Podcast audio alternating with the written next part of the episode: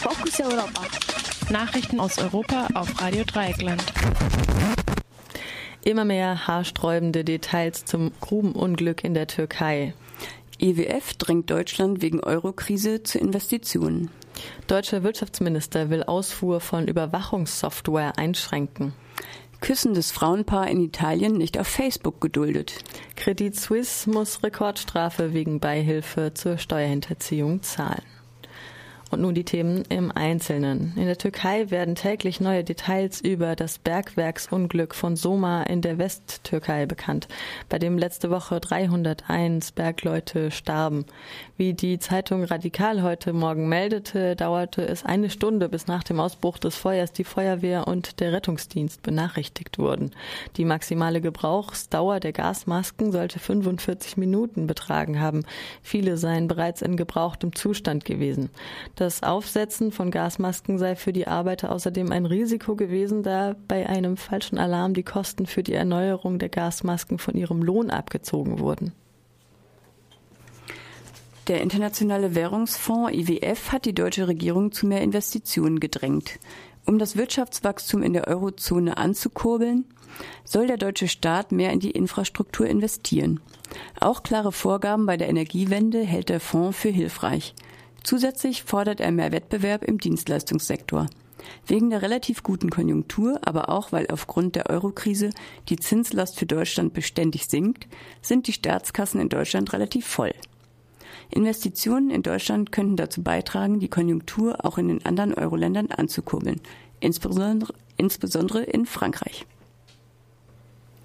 Laut einem Bericht der Süddeutschen Zeitung will der deutsche Wirtschaftsminister Sigmar Gabriel den Export von Überwachungssoftware made in Germany an Regime, die die Menschenrechte verletzten, verhindern.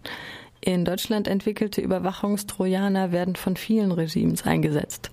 Unter anderem verwendet das iranische Regime Technik Made in Germany bei der Unterdrückung der Protestwelle nach den Pro Präsidentschaftswahlen 2009.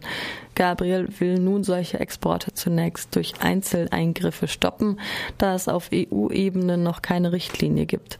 In der Frankfurter Allgemeinen Zeitung schrieb Gabriel, Zitat, Entweder wir verteidigen unsere Freiheit und ändern unsere Politik oder wir werden zu digital hypnotisierten Mündeln der Datenherrschaft. Zitat Ende. Sigmar Gabriel.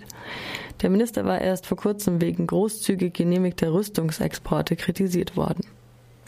Ein Bild, auf dem zwei küssende Frauen abgebildet sind, wurde von Facebook in Italien wegen Verletzung der Regeln zu Nacktheit und Pornografie entfernt. Die 28-jährige Mutter Carlotta Trevisan wollte mit dem Foto eine Kampagne für die Rechte von Lesben, Bisexuellen, Schwulen und Transsexuellen unterstützen. Auf den Gesichtern der beiden Frauen war die Regenbogenfahne der LBGT-Bewegung gemalt und eine in Regenbogenfarben gemalte, bemalte Hand war wie abweisend erhoben.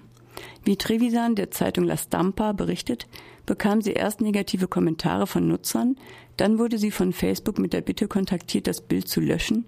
Als sie sich weigerte, wurde ihr Profil von Facebook gelöscht.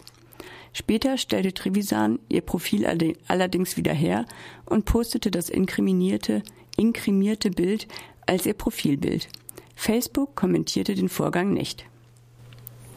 Auf Druck aus den USA hat die Credit Suisse sich bereit erklärt, eine Strafe in Höhe von 2,5 Milliarden Dollar zu zahlen.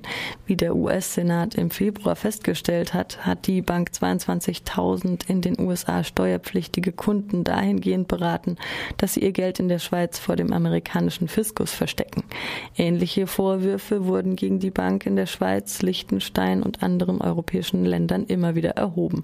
Der wirksamste Druck kommt aber aus den USA.